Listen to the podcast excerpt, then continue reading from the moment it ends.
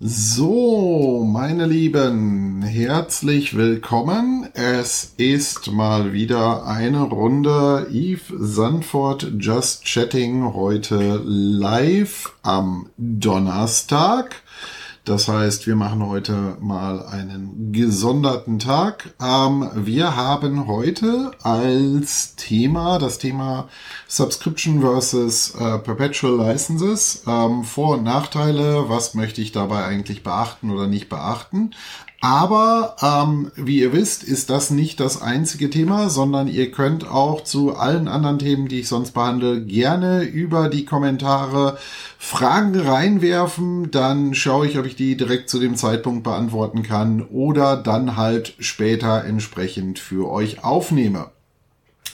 Somit, ja, wie gesagt, herzlich willkommen. Ich freue mich, dass wir heute wieder live sind. Äh, ich konnte es leider nicht eher die Woche einrichten, denn wie einige von euch wissen und einige haben uns auch besucht, wir hatten eine Tanzu Kubernetes Roadshow. Wir haben das ja schon mal vor einigen Wochen gemacht. Da waren wir in München und Frankfurt. Dieses Mal waren wir jetzt in Hamburg und Berlin und haben uns in Hamburg und Berlin mit ganz vielen von euch getroffen und haben ein bisschen über das Thema Tanzu und über das Thema Kubernetes, über den Einsatz bei Service-Providern, bei Unternehmenskunden etc. gesprochen. Die Roadshow geht damit jetzt zu Ende. Ihr müsst aber nicht traurig sein. Wir haben bereits für den September etwas Neues geplant. Und zwar werden wir im September eine kleine Roadshow machen zum Thema Azure VMware Solutions mit Randthemen auch wieder Azure Kubernetes in Kombination mit Tanzu. Die Termine werden dabei noch rausgegeben. Ein Termin wird besonders spannend, denn ein Termin wird ähm, auf dem Oktoberfest stattfinden. Also das tatsächliche Roadshow-Event werden wir in einer Location irgendwo in München machen und dann geht's abend, abends gemeinsam zum Oktoberfest. Wir haben haben zwei Tische beim Oktoberfest schon sicher und ähm, freuen uns dann anschließend nach dem Event mit euch dorthin zu gehen. So, soweit dazu. Jetzt geht es aber erstmal los mit dem heutigen Kernthema. Wie gesagt, wenn ihr wollt, könnt ihr jederzeit zwischendurch Fragen reinwerfen im Chat. Diejenigen, die das Ganze später auf dem äh, Podcast-Kanal hören, ich äh, kündige immer auf den verschiedenen Social-Media-Kanälen an, wann wir hier live gehen. Und dann könnt ihr euch live einklinken, egal ob über YouTube, Instagram, TikTok, Twitch, was auch immer ihr gerne machen wollt und könnt hier live dabei sein bei der Session. Das heißt, ihr könnt dann Fragen stellen und euch auch entsprechend sonst mit Kommentaren einbringen. Gut, das Thema heute, Subscriptions versus Perpetual Lizenzen. Äh, ich will das ganze Thema gar nicht nur am Beispiel VMware auffassen. Ich habe heute einen Artikel dazu gelesen, auch von Citrix. Vor kurzem gab es einen Artikel dazu von Microsoft. Mittlerweile hat sich eigentlich bei jedem rumgesprochen, dass fast alle Softwarehersteller versuchen, uns von Kauflizenzen auf Mietlizenzen rüberzubringen. Das Ganze hat sich an vielen Stellen ja für die Hersteller schon gerade wenn man zum Beispiel Microsoft mitnimmt mit Office 365, als sehr gute Lösung herausgestellt, um die Kunden nicht nur in ein Mietmodell zu kriegen, sondern auch dazu zu kriegen, Cloud-Dienste zu verwenden. Und genau dieses ist eben jetzt auch im größeren Stil bei anderen Lizenzen anhänglich. Bei VMware gibt es schon länger Subscription-Lizenzen. Wer so Dinge nutzt wie Workspace ONE oder aber auch ähm, zum Beispiel Horizon, in dem Bereich gab es das schon eine gewisse längere Zeit.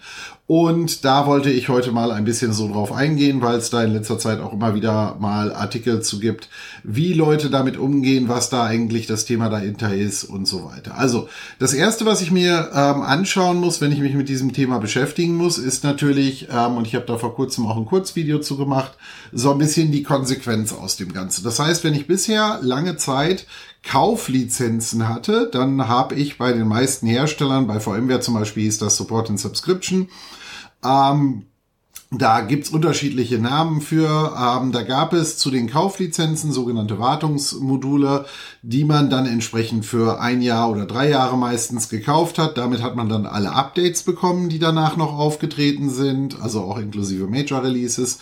Als auch neben den Updates an dieser Stelle hat man dann halt auch Support bekommen. Das war eigentlich soweit ein ganz gutes Paket und man hatte als Kunde jederzeit die Möglichkeit, halt nach den ein oder drei Jahren aus diesen Support Subscriptions entsprechend auch mal auszusteigen. Man gesagt hat, nee, eigentlich brauche ich das nicht, ich nutze das Produkt viel zu wenig oder was auch immer der Grund war. Der wichtige Unterschied zu den neuen Lizenzmodellen ist dann aber gewesen, dass diese Lizenzen dann aber weiter von mir eingesetzt werden konnten. Das heißt, nämlich das Beispiel VMware, ich konnte mir zum Beispiel ein vSphere Essentials kaufen, da konnte ich dann drei ESXi-Hosts und ein V-Center entsprechend dran anschließen. Und wenn ich mich irgendwann entschieden habe, dieses Support und Subscription nicht zu verlängern, konnte ich aber bis zu dem Update-Level, zu dem ich es gekauft habe, entsprechend weiter in die Updates einsetzen, die Version einsetzen und und ähm, das für mich nutzen. Hatte dann halt keine Sicherheitsupdates mehr, keine Versionsupdates und so weiter, aber ich hatte ja erstmal noch eine lauffähige Version.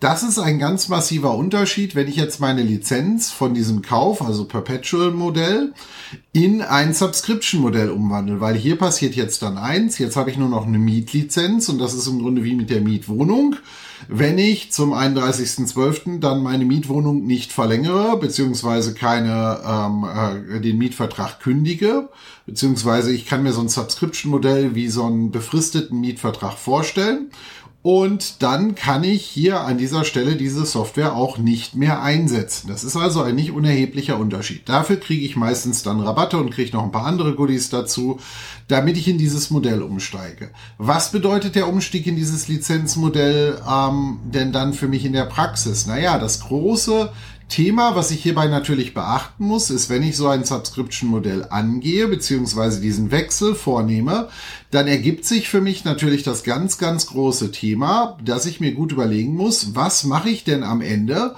wenn denn dann mein Vertrag entsprechend nicht mehr, ich den nicht mehr verlängern möchte. Dann muss ich ja dieses Produkt aufhören einzusetzen. Nehmen wir jetzt wieder das Beispiel wie gerade. Ich hätte jetzt zum Beispiel ein vSphere, da heißt es dann zum Beispiel vSphere Plus. Es gibt aber auch andere Modelle, wo ich das in den Mietvertrag kriegen kann. Und ich habe jetzt so ein vSphere ähm, Plus Lizenzmodell, das läuft jetzt auch am 31.12. zum Beispiel mal als Beispiel aus.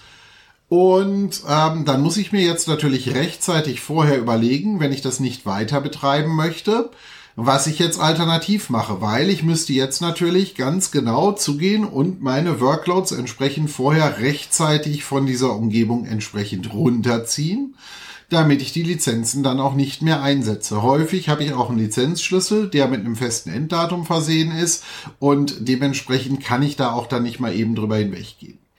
Warum ist es jetzt so wichtig. Also zum einen habe ich natürlich nicht mehr die Freiheit weiter einzusetzen. Zum anderen, und da wird es jetzt ganz, ganz wichtig, das haben ähm, gerade die ersten Kunden, die früh in Subscription-Modelle eingestiegen sind, jetzt teilweise erstmalig äh, schon gemerkt und das kreuz und quer über alle Hersteller hinweg. Klassischerweise in dem Moment, wenn ich diesen Wechsel des Lizenzmodells vornehme, ich also im Grunde wechsle von der Kauf in die Mietlizenz, dann wird mir das meistens sehr attraktiv gemacht. Dieses attraktive, diese attraktive Gestaltung geschieht klassischerweise so, dass der Hersteller mir hier sehr, sehr häufig einen zusätzlichen Rabatt einräumt.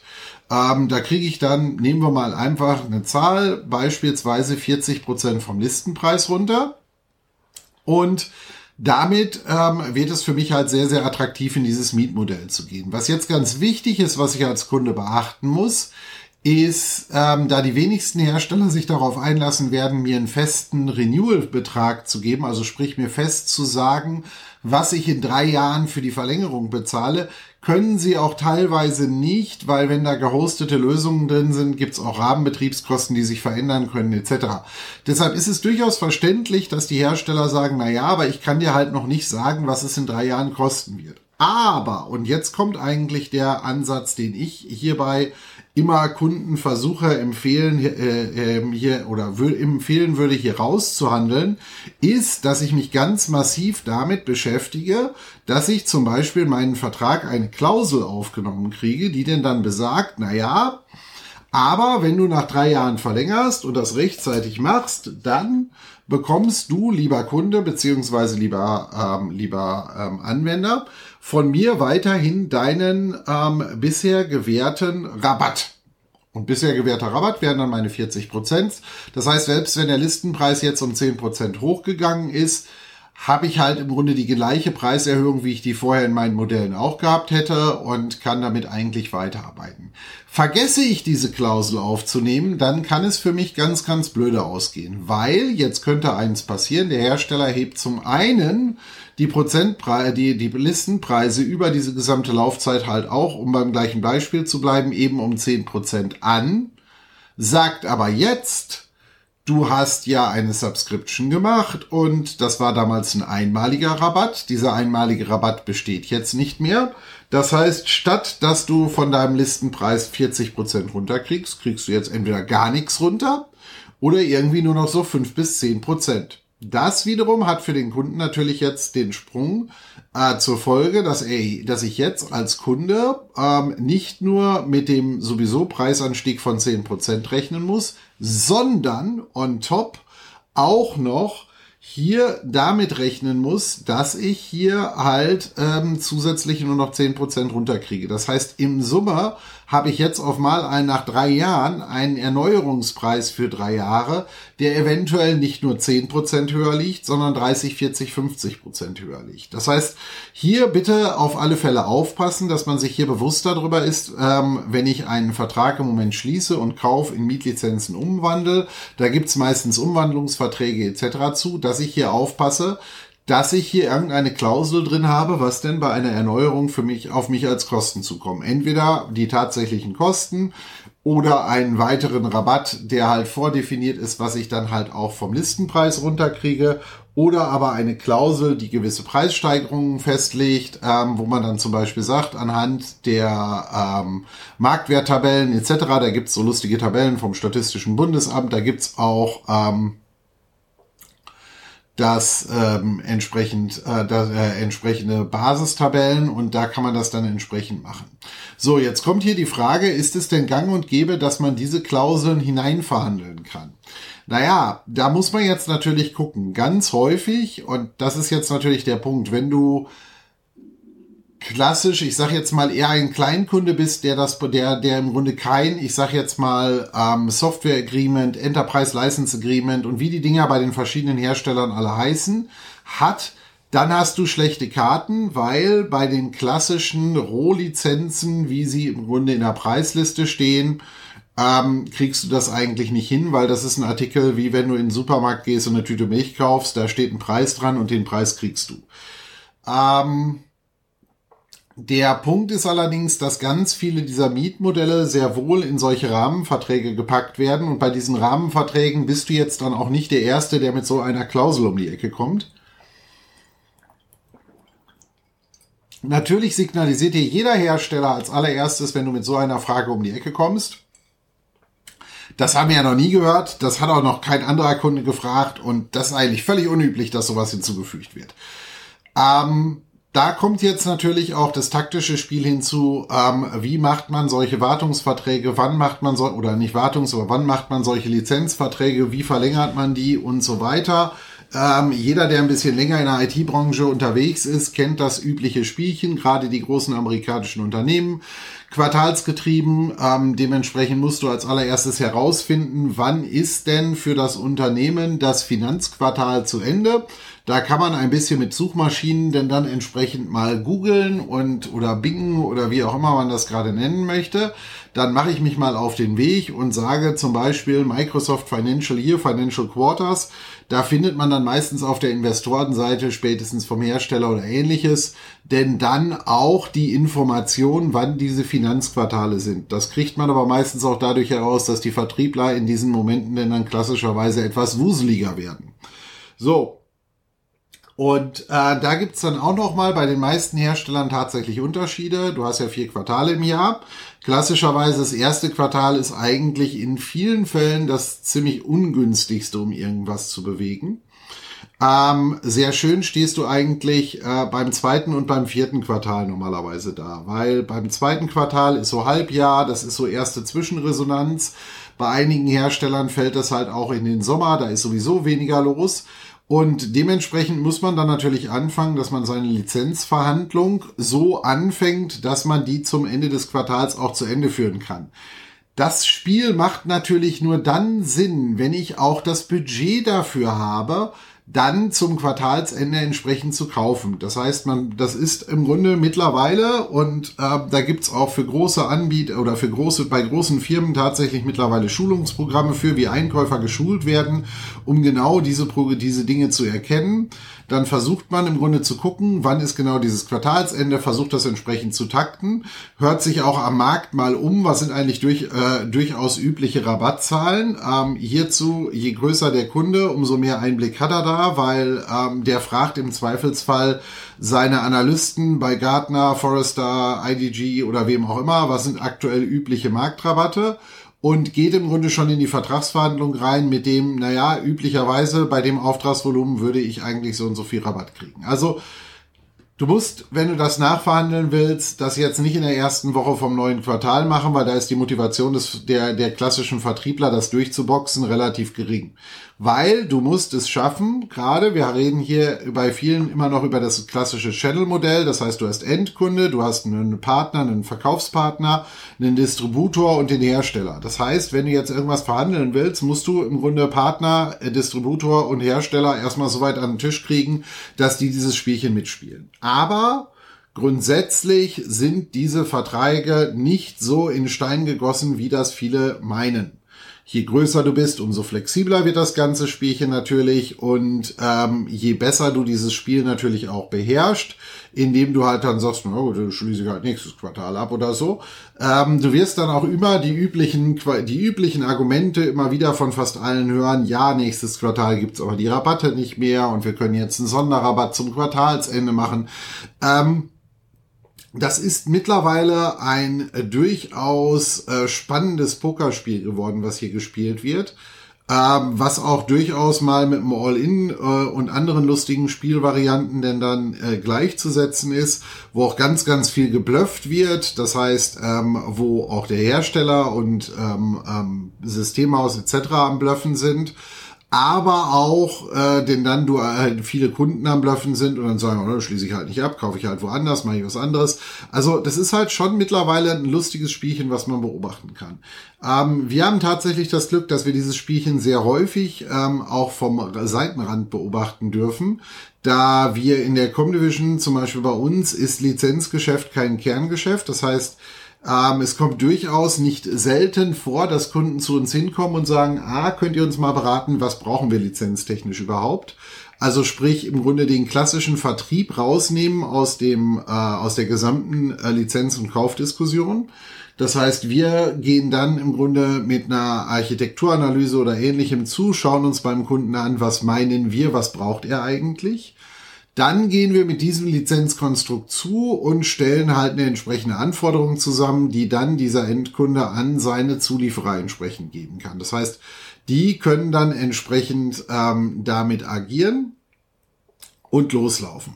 Ganz spannend wird das Spielchen natürlich dann, wenn du auch noch ähm, im Börsenbereich würde man dann vom Insiderhandel reden, wenn du dann natürlich auch noch Zusatzinformationen hast, wonach du weißt, welche Produkte gerade vom Hersteller besonders rabattiert werden, weil manchmal kann es durchaus Sinn machen, davon auch nur eine kleine Lizenzanzahl reinzunehmen, selbst wenn du es nicht mal einsetzt, weil du damit auf das Gesamtpaket einen viel größeren Rabatt kriegst. Wie kriegt man das raus? Auch das Spielchen ist jetzt keine Raketentechnik und ich glaube, nach diesem Podcast und nach dieser Episode werde ich wieder ganz viele lustige E-Mails und Kommentare äh, von äh, Vertrieblern und Ähnlichem bekommen, die denn dann äh, mir äh, lustige Sachen erzählen, was, was mir denn wohl einfällt, diese ganzen Geschichten zu erzählen. Aber natürlich, das gehört mittlerweile dazu. Es gibt für verschiedene Produkte verschiedene Rabattstaffeln bei den Herstellern. Und wenn du diese Rabattstaffeln dir annimmst, kannst du das zu deinem Vorteil nutzen. Das heißt, du kannst dir hier dann überlegen, naja, wenn ich das so und so paketiere, funktioniert das. Das heißt aber auch im Umkehrschluss, und das ist eigentlich das, was ich so schade finde und warum ich auf der anderen Seite an vielen Stellen eigentlich ganz froh drum bin, dass Lizenzgeschäft, also das tatsächliche Verkaufen, nicht unser Kerngeschäft ist. Denn ähm, du hast hier halt auch damit zu leben, dass ein Hersteller eventuell sagt auf Produkt A, wenn du das dieses Quartal richtig gut verkaufst, kriegst du nochmal extra Rabatt XY. Ähm, und das Alternativprogramm kriegst du halt mal gar nichts für. Was natürlich bei den Vertrieblern genau den Effekt hat, den der Hersteller oder Produzent oder Distributor erreichen möchte, dass genau dieses Produkt gepusht wird, wo ich halt gerade am meisten Rabatt, am meisten Marge und ähnliches drauf kriege. Das heißt nicht unbedingt, dass es für den Kunden die beste Lösung ist. Und es ist immer wieder erstaunend, wie sehr Kunden doch darauf vertrauen, dass der Vertriebler auf der anderen Seite mein Bestes möchte. Und ähm, so blöde wie es klingt, in der IT-Branche ähm, gibt es durchaus Vertriebler, die denn dann mit so einem, ich sag jetzt mal, ähm, Gebrauchtwagenhändler irgendwo im hinten im Industriegebiet an der letzten Ecke, denn dann gleich stehen, der erzählt mir auch nicht, was der Wagen für Unfallschäden gehabt hat, der erzählt mir auch, dass er die tollste Kiste ist und dass er eigentlich im Grunde, wenn er mir diesen Preis jetzt gibt, er eigentlich nicht mehr weiß, wie er morgen früh sich Essen kaufen soll. Ähm, das hat mittlerweile auch in der IT ist dieses ganze Verhalten angekommen. Das heißt, du kannst hier dieses Pokerspielchen in beide Richtungen wunderbar betreiben. Ähm, Somit zurück zu dem Punkt, ja, du kannst solche Sachen in die Verträge reinverhandeln. Ich bin überrascht, was einige Kunden von uns schon teilweise in Lizenzverträge reingehandelt bekommen haben, ähm, wo ich teilweise vorher gesagt habe, puh, das würde ich gar nicht anfragen. Das kann, also glaube ich im Leben nicht, dass das durchgeht. Das liegt natürlich auch immer daran, wie, und jetzt sind wir wieder bei dem Vertriebsaspekt, wie hungrig der Mensch auf der anderen Seite ist, dass dieser Deal auf jeden Fall stattfindet. Weil je hungriger der natürlich ist, umso eher macht er natürlich jeden Mist mit, den ihr haben wollt. Ähm, habt aber realistische Forderungen, was diese Klauseln angeht. Also eine Klausel zu erwarten, die mir festschreibt, dass ich in drei Jahren oder in fünf Jahren den gleichen Preis kriege wie heute, ist zum Beispiel unrealistisch. Das kann dir gelingen, wenn du ganz, ganz viel Glück hast, dass du sowas reinkriegst. Dann ist das aber eigentlich eher die Variante, der Vertriebler will irgendeinem noch einen reinwürgen, bevor er sowieso wahrscheinlich gerade geht. Ähm, andere Thematiken sind halt genau das, was ich ja auch vorgeschlagen habe am Anfang.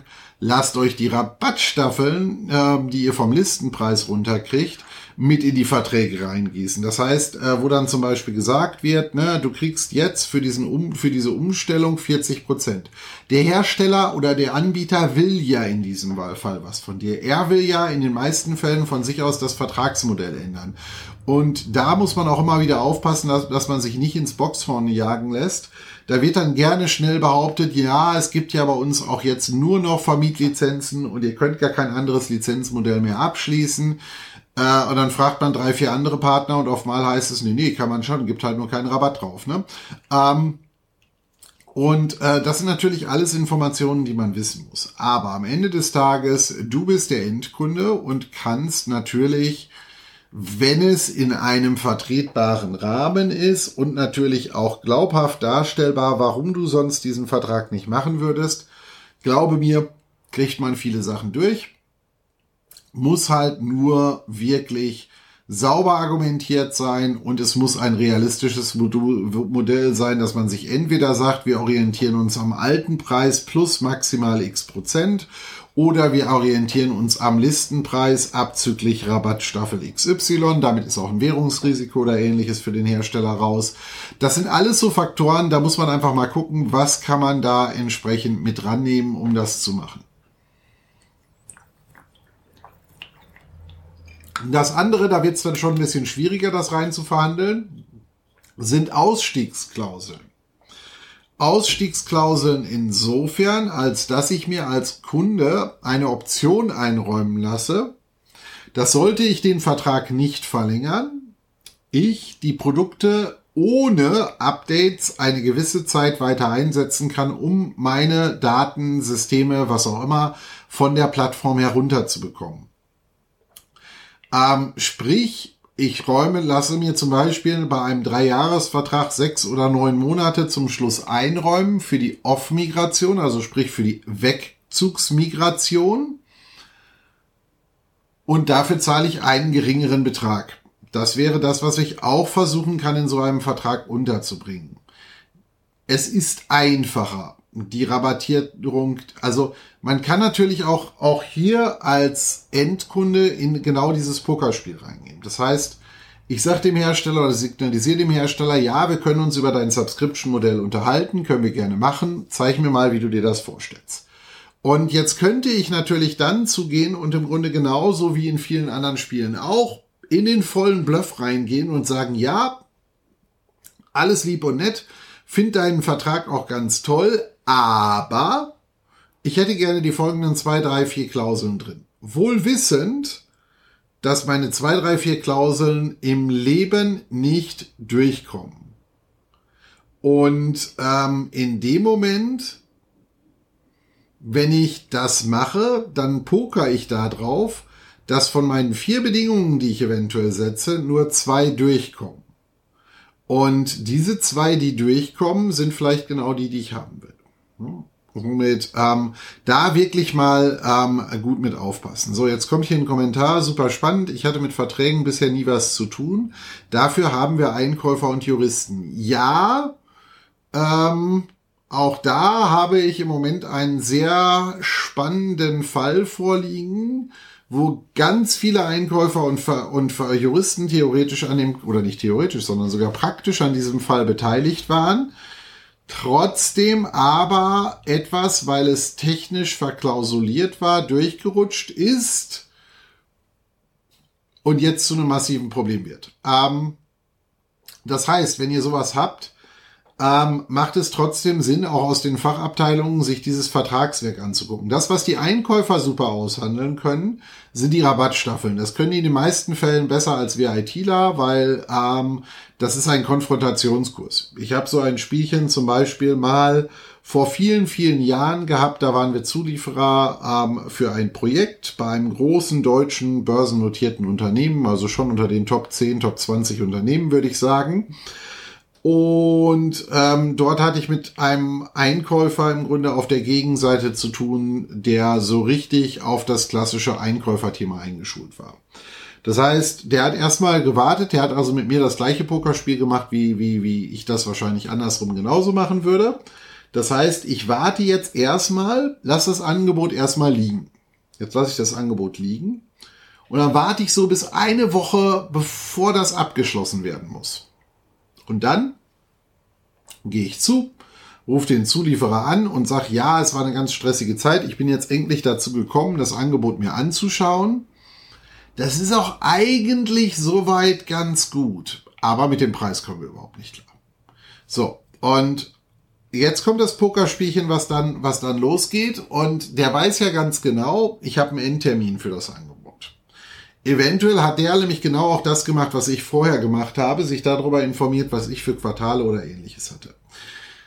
Das, was dieser Vertriebler leider nicht wusste, weil er sich halt auch nicht damit beschäftigt hat vorher und auch eigentlich im Grunde auch nicht wahrscheinlich ordentlich genug vorgebrieft wurde von der entsprechenden Fachabteilung, ist er mir voll ins Messer gelaufen und ähm, kam dann halt mit genau dieser Argumentation, kam dann auch mit dem zweiten Beisatzargument, ja, wir sind ja Kunde XY. Auf diesen Spruch gibt's bei mir eigentlich immer ähm, den, äh, die tolle, das tolle Gegenargument, das, wo ich dann sage, das heißt, ich kann ab jetzt ihre Konzernrabatte überall benutzen. Daraufhin kriegst du meistens von der Gegenseite vom Einkäufer ein, hey, was meinen Sie das denn jetzt? Ich sag, ja, Sie scheinen ja damit zu argumentieren, dass, weil ich denn dann an Kunden XY verkaufe, ich jetzt auch, wenn ich morgen früh in den Supermarkt gehe, mein Butterbrot günstiger kriege. Woraufhin die dann meistens sagen, was haben wir mit ihrem Butterbrot zu tun? Ähm, und du dann sagen kannst, na ja, sie argumentieren, dass ich ihnen, dass sie, dass sie weniger Geld bezahlen, weil sie der Kunde XY sind. Das heißt, das, was ich Ihnen da einspare, müssen Sie mir auf einer anderen Ebene wieder, wieder, im Grunde muss ich ja wieder kriegen, weil der Preis für das Brot hat sich ja jetzt nicht geändert, ob ich jetzt für äh, Lieschen Müller an der nächsten Straßenecke arbeite oder für den Großkonzern XYZ. Ähm, damit ist meistens zumindest diese Argumentationskette schon mal ähm, nicht entkräftet aber zumindest erstmal auf den Punkt gebracht, dass ähm, der auch ein bisschen ins Rudern kommt. Das ist das eine Spiel, was der dann treibt. Das zweite Spiel ist natürlich die Zeit. Und das Zeitargument funktioniert bei ganz vielen Zulieferern, gerade die ganz heiß drauf sind, diese großen Konzerne zu beliefern. Ich bin da mittlerweile ganz ehrlich, ich freue mich eigentlich mehr über einen familiengeführten Mittelständler mittlerweile als Kunden als Großkonzerne, weil Großkonzerne gerade bei diesen ganzen Dingen halt einfach unheimlich anstrengend sind. Und ähm, naja, jetzt hast du den so und dann kommt der im Grunde und sagt, naja, du hast jetzt noch eine Woche Zeit und in der einen Woche, ähm, ansonsten schließe ich den Auftrag nicht ab. Das wird bei den meisten Verkäufern zu Schnappatmung auslösen und diese Schnappatmung ähm, versucht der Einkäufer ja genau zu provozieren. Führte er in dem Fall bei uns nicht und würde er auch in ganz vielen Bereichen bei uns sonst nicht zu diesem Punkt führen, weil wir dann einfach sagen würden, ja, dann ist halt so. Ähm, warum sage ich? Weil ja, dann ist halt so. Ich, ich sage das deshalb, weil wir in den meisten Fällen in der Pipeline so viele Projekte drin liegen haben, dass wir, wenn alle gleichzeitig kommen, die sowieso nicht ausführen können. Und bevor ich jetzt auf so ein blödes Spiel mich einlasse, sage ich dann dir dann halt lieber, ja, nee, dann mache ich das halt mit dir nicht, dann verkaufe ich die Dienstleistungs- oder die Zeiten halt an jemand anders. Das geht jetzt aber auch für uns, weil wir ein entsprechendes Unternehmenskonstrukt haben und wir ganz anders agieren können an diesem Markt und wir halt nicht ständig 200 oder 500 oder 1000 oder 2000 Consultants im Feld draußen im Einsatz haben müssen, sondern wir machen Architekturleistungen. Das sind überschaubarere Teams. Ähm, das wird jetzt nochmal in den nächsten Wochen werden unsere Teams nochmal ziemlich massiv wachsen. Ähm, dadurch, dass wir ein paar Partnerschaften mit anderen eingehen. Und das wird eine ganz spannende Geschichte. Aber somit diese Dinge muss man dann durchgehen und in dem Fall bei dem großen Konzern habe ich dann auch gesagt, dann unterschreibst du den Vertrag nicht. Ich sage, ich würde dir aber jetzt dringend empfehlen, das deinem IT-Leiter mitzuteilen, weil der hat mich nämlich die letzte Woche schon dreimal angerufen, gefragt, wann wir denn loslegen und daraufhin musste ich ihm leider sagen, kann ich nicht, weil dein Einkäufer nicht fertig wird. Ähm, und ähm, in dem Moment kann man dann natürlich auch da, das ist wieder genau dieses Bluffspielchen und ähnliches, sich umdrehen und dem Gegen und dem anderen sofort sagen, so und übrigens, gucken Sie noch mal aufs Angebot, das hat ja ein festes Ablaufdatum. Wenn dieses Ablaufdatum erreicht ist, werde ich die Ressourcen freigeben und die anderen Kunden zur Verfügung stellen. Das heißt, ihr dreht in dem Moment, drehe ich jetzt das Spielchen komplett um und sage halt, ja, ist in Ordnung, kannst du machen. Aber eventuell hast du dann halt auch keine Leute, die das erfüllen. Das geht aber auch alles wirklich nicht in jedem Konstrukt. Also äh, ne, das ist auch ein Pokerspiel, was man lernen muss über die Jahre. Je größer die Buden werden, umso schlimmer wird dieses Pokerspiel. Je ähm, anstrengender oder je, je komplexer bestimmte Leute denken an diesen Stellen, umso schwieriger wird das. Und das Schlimmste an dieser Stelle ist, es wird zwar immer nachgesagt, dass die Einkäufer nur nach dem Preis entscheiden. Das ist bei vielen Unternehmen und Konzernen mittlerweile schon lange nicht mehr so. Das heißt aber nicht, dass das grundsätzliche Verhalten von Einkaufsleuten sich mittlerweile wahnsinnig geändert hat. Also somit da ein bisschen achten. So. Wieder Retour zu Perpetual versus Kauflizenzen. Das heißt, wir haben jetzt schon mal darüber gesprochen. Ihr müsst auf jeden Fall dran denken, dass ihr ähm, euch mit diesen Vertragsklauseln das anguckt. Ähm, das andere Thema ist immer, hinterfragt ganz genau, wenn da jetzt ein Vertrag umgestellt wird, ob das eine Migration verlangt. Denn es gibt Hersteller, die haben für verschiedene Subscription-Module verschiedene Rechenzentren. Und dann könnte es bedeuten, wenn du jetzt deinen Vertrag einfach umstellst, dass auf Mal du denn dann auch mit deinen Daten umziehen musst. Das ist zum Beispiel etwas, was gerade zum Beispiel in so einem Bereich Mobile Device Management eine tödliche Geschichte ist. Stell dir mal vor, du bist ein mittelständischer Betrieb, hast 2000 Mitarbeiter, die haben zumindest alle, äh, oder zumindest sagen wir mal, äh, die Hälfte davon hat ein gemanagtes Endgerät in Form eines Telefons. Die andere Hälfte oder von der anderen Hälfte haben ein gewisser Volumenkreis dann immer noch Tablets und andere Dinge. Die müssen ja alle funktionieren.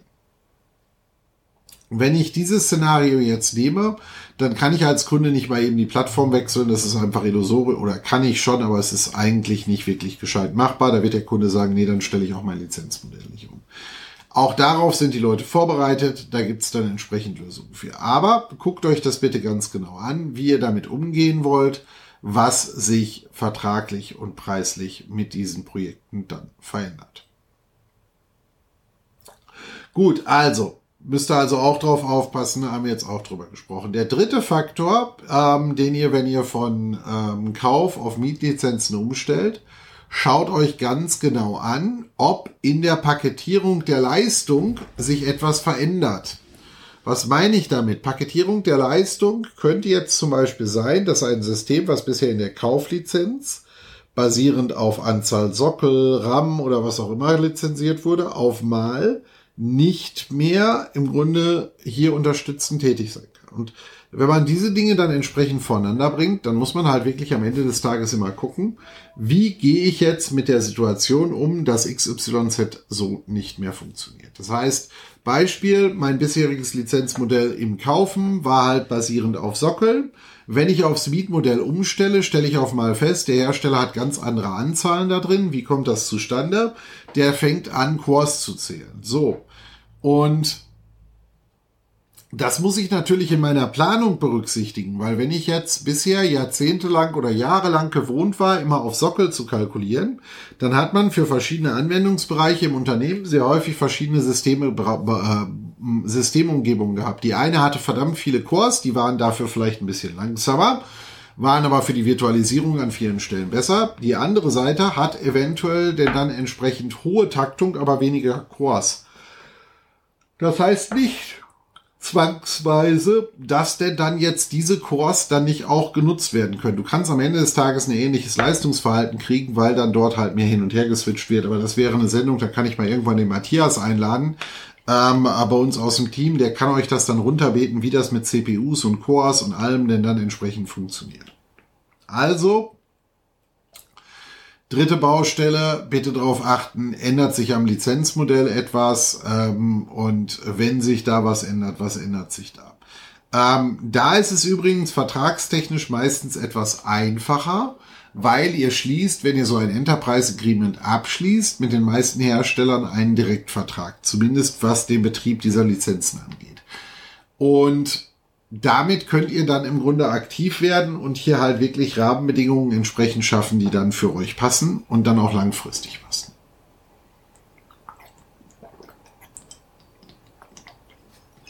So viel dazu. Oh, jetzt haben wir schon ganze Zeit über das Thema gesprochen. Ähm, zwei Fragen hatten wir ja schon, die konnten wir jetzt schon behandeln. Gibt es noch mehr Fragen zu dem Thema? Das heißt, ähm, oder möchte der ein oder andere vielleicht mal im Chat kurz beschreiben oder sonst wo, wie das bei Ihnen gelaufen ist. Habt ihr einfach die Umstellung gemacht? Also gerade im Bereich Exchange haben ja viele irgendwann diesen Umstieg auf Office 365 einfach mitgemacht. Und das war auch für viele Unternehmen und für viele Kunden, glaube ich, nach wie vor immer noch die beste Lösung. Ist aber nicht immer so. Ne? Ähm, eine andere Sache nochmal, die mir jetzt gerade einfällt, auf die ihr auch achten solltet, wenn ihr in solche Mietmodelle reingeht, dass ihr euch bitte damit beschäftigt, wie sind die Laufzeiten. Das heißt, kann ich nach drei Jahren auch immer nur um drei Jahre verlängern oder kann ich halt auch halbjährlich verlängern?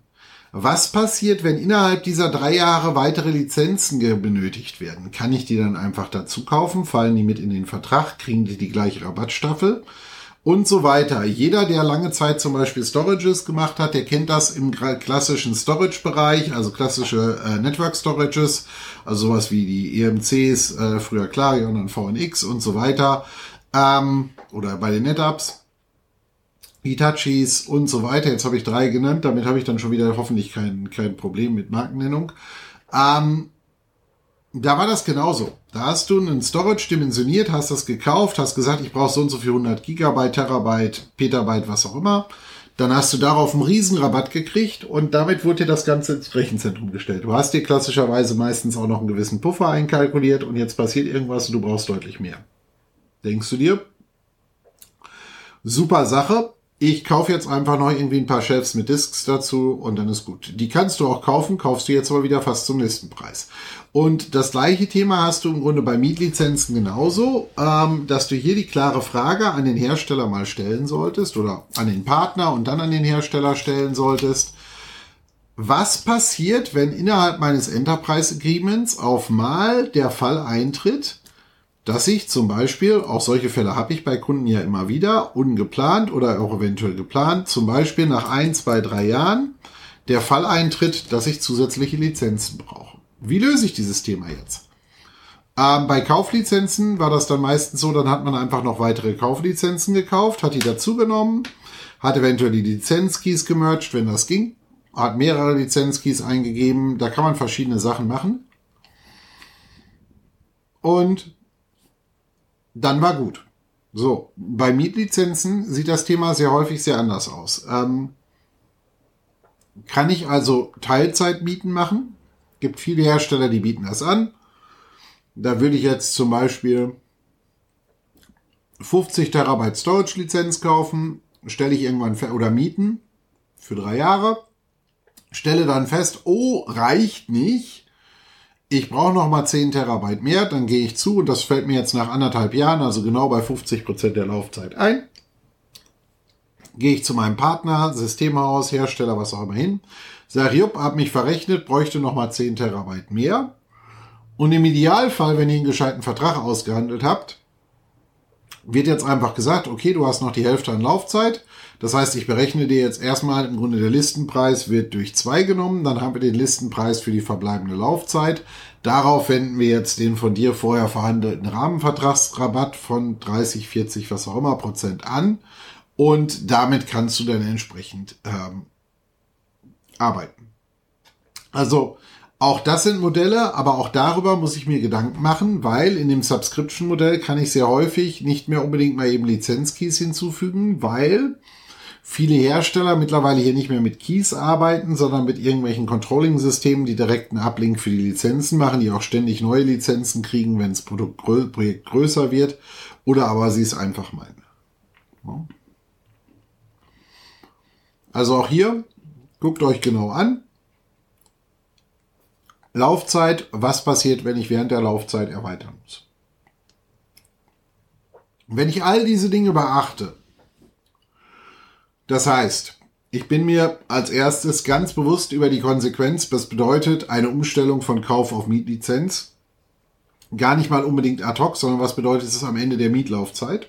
Wie viel früher, und diese Zahl sollte man sich kalkulieren und auch wirklich gut in den Kalender schreiben, wie viel früher müsste ich mit einer Migration von der Plattform anfangen, damit ich zum Lizenzende, zum Mietende auch ausgezogen bin? Vergleicht es wieder mit eurer Wohnung. Ich miete eine Wohnung mit einem befristeten Mietvertrag für drei Jahre, wo auch klar drin definiert ist, dass ich nach den drei Jahren ausziehe, es sei denn, ich explizit verlängere den Mietvertrag dann muss ich mir auch rechtzeitig Gedanken machen, dass ich vor Ablauf der drei Jahre A, eine neue Wohnung habe, B, umgezogen bin und gegebenenfalls noch renoviert habe. Gut, bei Softwarelizenzen oder Mietlizenzen brauche ich jetzt meistens nicht so wahnsinnig viel mehr äh, reparieren. Mir geht's hier nur darum, dass ich mir bewusst darüber mache, was meine ich denn wohl, wie lange bräuchte ich. Weil ich natürlich auch in eine gegebenenfalls Verhandlung wesentlich entspannter reingehen kann, wenn ich weiß, wenn das ganz komplett schief läuft von der Verhandlung, kann ich trotzdem wegmigrieren. Und das sind genau die Dinge, über die ich mir Gedanken machen muss, wie so ein Modell aussehen kann, was ich da reinbringen kann und dann sind wir bei genau den Klauseln, die ich halt entsprechend definieren muss. So, das war jetzt eine ganz große Runde über dieses Thema Kauf versus Mietlizenzen. Für mich sind, und das muss ich immer wieder sagen, weil teilweise wurde mir schon mal irgendwann nachgesagt, ich mag nur Mietlizenzen, die anderen du magst ja nur Kauflizenzen. Ich mag beides. Wenn ich bei uns in der Comdivision auch durch die Lizenzprofile durchgucke, was wir, für was wir, wir alles Software haben, dann haben wir auch beides. Wir haben Software, die ist gekauft, unter Wartung. Wir haben Software, die ist gemietet. Die hat dann meistens automatisch Wartung mit drin und so weiter. Und somit ähm, muss ich mir Gedanken machen für jede Software, was macht Sinn. Es gibt auch einige Hersteller, die bieten Kauflizenzen gar nicht mehr an. Dann brauche ich keine Sinndiskussion führen, weil das wird sich wahrscheinlich wegen mir nicht ändern.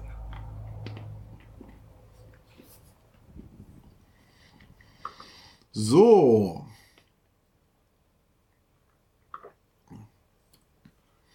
Noch weitere Fragen, meine Lieben?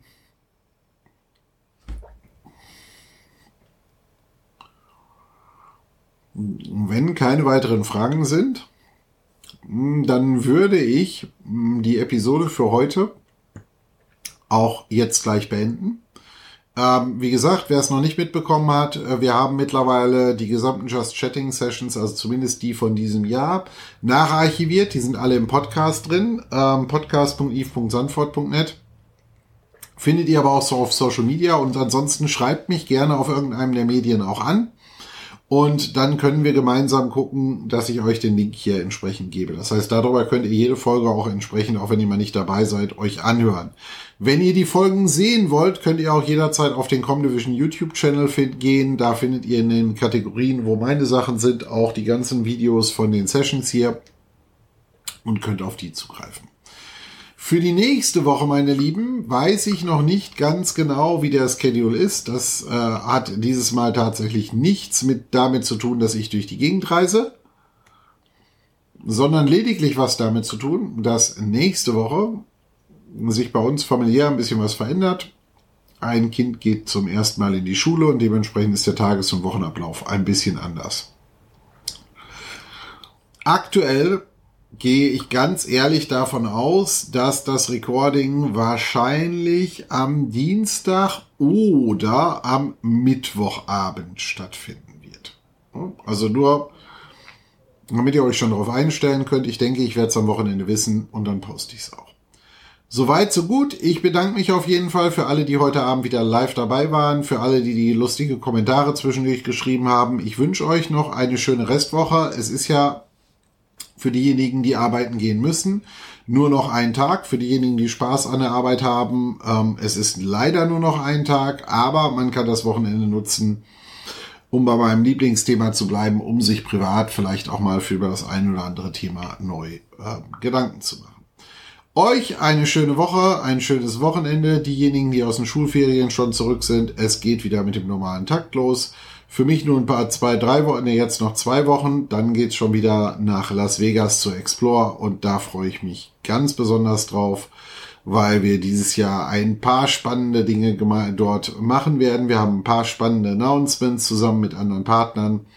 Das bleibt auf jeden Fall spannend und ich werde euch dahin mitnehmen. Soweit so gut. Habt eine schöne Nacht, habt einen ruhigen Abend und bis bald.